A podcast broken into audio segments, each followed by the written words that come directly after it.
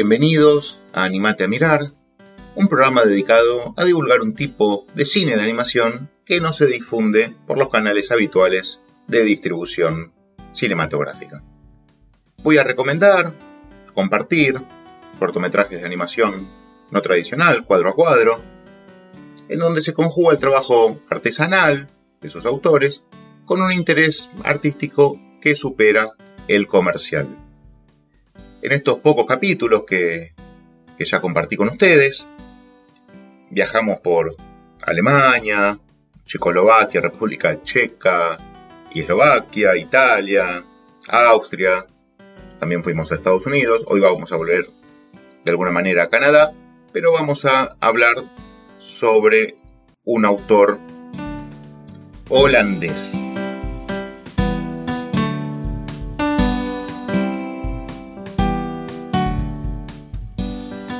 Nacido en 1940 en Ámsterdam, a los 25 años, Koch que es el autor del que hoy vamos a hablar, emigró a Canadá y se integró a la Office National du Film du Canadá.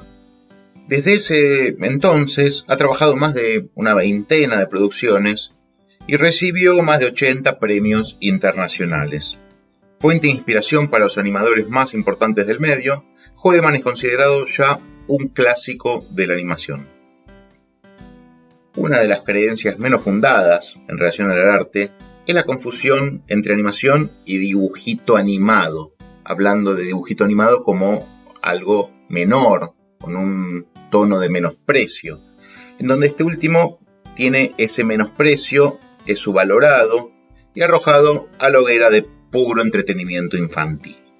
Es verdad que la proyección de fotogramas dibujados es la cruza de ambos términos confundidos, no obstante, la animación va mucho más allá. Funde técnicas, materiales y sobre todo búsquedas. Es aquí donde el querido Kohuedeman se constituye como un escalón vital en el inabarcable mundo de los animadores. La magia en la producción de este cineasta holandés se debe a una superposición de niveles de lectura y a un sinfín de posibilidades de abordaje. Desde la sencilla fábula ecologista, pasando por la complejidad de la creación artística o el goce total mediante la libre expresión, en especial en la danza y la utilización de la imaginación por sobre el disfrute racional. Sus personajes modifican su entorno y su futuro mediante el arte, no solo en términos estrictos, sin planificarlo construyen un mundo mejor, dejando de lado los miedos, las frustraciones y las dificultades de la vida, con una combinación de imaginación, astucia y buenas intenciones. Sus dos primeros films, Oddball de 1969 y Matryoshka de un año después, del 70, son sencillas a simple vista, redundantes en la libre celebración de la danza y la alegría, pero vista a la luz de los años y analizando su obra posterior, retoman sentido para convertirse en profundas alegorías del trabajo del animador, quien con cada fotograma decide hacia dónde va el siguiente, sin poder dejar la cámara encendida a la espera del movimiento del ambiente o sus actores, como en el cine tradicional. Su debut en la dirección, eh, Oddball, del 69, como les decía antes, muestra al típico hombre de palitos, un monigote, hecho con cables, jugar con diferentes bolas grandes y coloridas, mientras que deja de lado a la Oddball, una pequeñita pelota blanca, hasta que descubre, por casualidad, que la bola rara, que es el nombre del corto, Oddball, desprende colores y forma figuras de todo tipo. En Matrioska todo es más despojado. Una muñeca rusa y sus seis pequeñas partes que están dentro comienzan a bailar al ritmo de una canción folclórica, hasta que todas vuelven al seno materno, menos la más pequeña, por quien deben volver a abrirse todas las muñecas para buscarla. En ambas películas, el ser menos pensado se convierte en el centro de atracción, y en quien se posan todas las miradas, liberando los prejuicios y disfrutando aún con aquel que no tenían en mente hacerlo. Las matrioscas solo están animadas en sus movimientos, sus caras se mantienen imperturbables. Su energía vital proviene desde la esencia de su creación. Su función en el mundo es alegrar. Y este parece ser el objetivo que se propuso Koch Wedemann. El resto de su filmografía se puede dividir en tres grandes grupos, sí, tres. sus films ecologistas, dentro de los cuales se pueden incluir su trabajo con los esquimales, sus trabajos de crecimiento, con comillas, y felicidad, y lo que podríamos llamar sus films mayores. Las leyendas esquimales de Owland the Lemming, de Owland the Raven, Lumac y The Sniffing Beard son un grupo de producciones que van de principios de los años 70 hasta 1992, en donde Cojuedeman, que vive en Canadá desde 1965, transporta sus historias al norte del continente.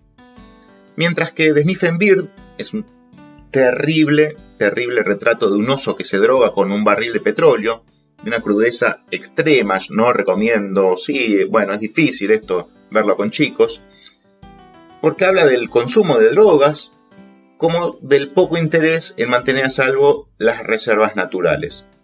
Los cuatro films que nombré anteriormente están realizados con técnicas distintas, marionetas hechas con pieles de peces, con cuero, dibujos de esquimales recortados animados debajo de la cámara, el famoso cut e ilustraciones de los detenidos, los presos, en la cárcel del norte de Quebec, La Macasa.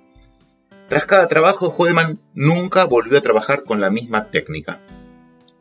Sus otros trabajos que abordan el cuidado de la naturaleza hacen hincapié en la relación medio ambiente-hombre, en donde este último siempre, como la verdad, es el culpable de la destrucción lenta de su hábitat. Quizás sus trabajos que menos interés despiertan, a mí no me gustan tanto, sean aquellos en donde se destaque cierto tinte de sensibilidad impuesta, en donde el director casi obliga al espectador a mirar en una dirección. Charles Saint François de 1988 y The Box de 1989 remarcan el crecimiento personal y la importancia de reconocer los ciclos de la vida. Masquerade había comenzado esta búsqueda cuatro años antes, pero como en una continuación de sus filmes anteriores, esta superación está dada por ese poder casi absoluto que Hoedeman le da a la creación mediante el uso de la fantasía y de las ganas de crear un mundo mejor. Chow Chow, de 1972, y The Sun Castle, de 1977, se constituyen el núcleo central de su obra. Son los dos films que yo quiero recomendar, que voy a compartir los enlaces para que puedan ver y los insto a que lo hagan porque son dos obras maestras de la historia del cine. Ambos films reflexionan sobre la creación, el libre albedrío y el trabajo del animador, quien crea un mundo en cada fracción de segundo. En el primero, dos niños de cubos de madera, animados en las dos dimensiones de los rostros pintados, como en las tres dimensiones espaciales por las que se mueven, se divierten jugando cuando un dragón los ataca. Los pequeños tratan de escapar y luego de defenderse, hasta que descubren que la mejor estrategia es utilizar la imaginación para vencer a su enemigo, y convierten al dragón en un tren de juguete. En este punto, justo cuando los personajes del film se convierten en Juedemans en potencia, entra en escena el más reconocido de los trabajos del cineasta del National Film Board de Canadá, de Castle, el Castillo de Arena, en donde un ser de arena crea un mundo entero de criaturas con el solo objeto de pasar el rato, ya que construyen un castillo que el viento destruye y deja abierto un abanico de posibilidades. La reflexión tiene innumerables aristas, desde la obligación del artista de crear sin importar los obstáculos, hasta la comunidad de creadores disfrutando el hecho de poder hacer arte. Quizás lo más interesante del cine holandés no sea su búsqueda de nuevas texturas o su compromiso con el medio ambiente o el universo artístico, sino el aporte unívoco de una mirada distinta. Koch no atrapa por su técnica, ni siquiera por la temática de su film, sino por esa energía creadora revitalizante dentro de un género como la animación que se alimenta casi exclusivamente de imaginadores. Cada una de las miradas con las que se puede abordar el cine Hoedeman tiene que ver con la introspección del espectador, quien recibe el imperativo de pensar en cómo crear y cuáles son sus obligaciones como parte de la obra del artista.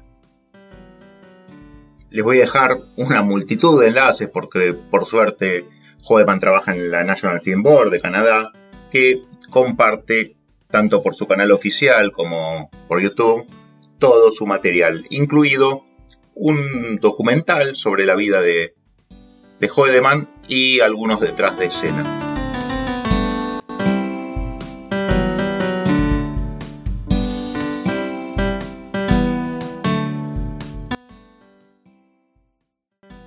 Como siempre les digo, si quieren comunicarse conmigo, mi correo es germankigel con K y con J arroba gmail.com. Nos vemos en el próximo corto.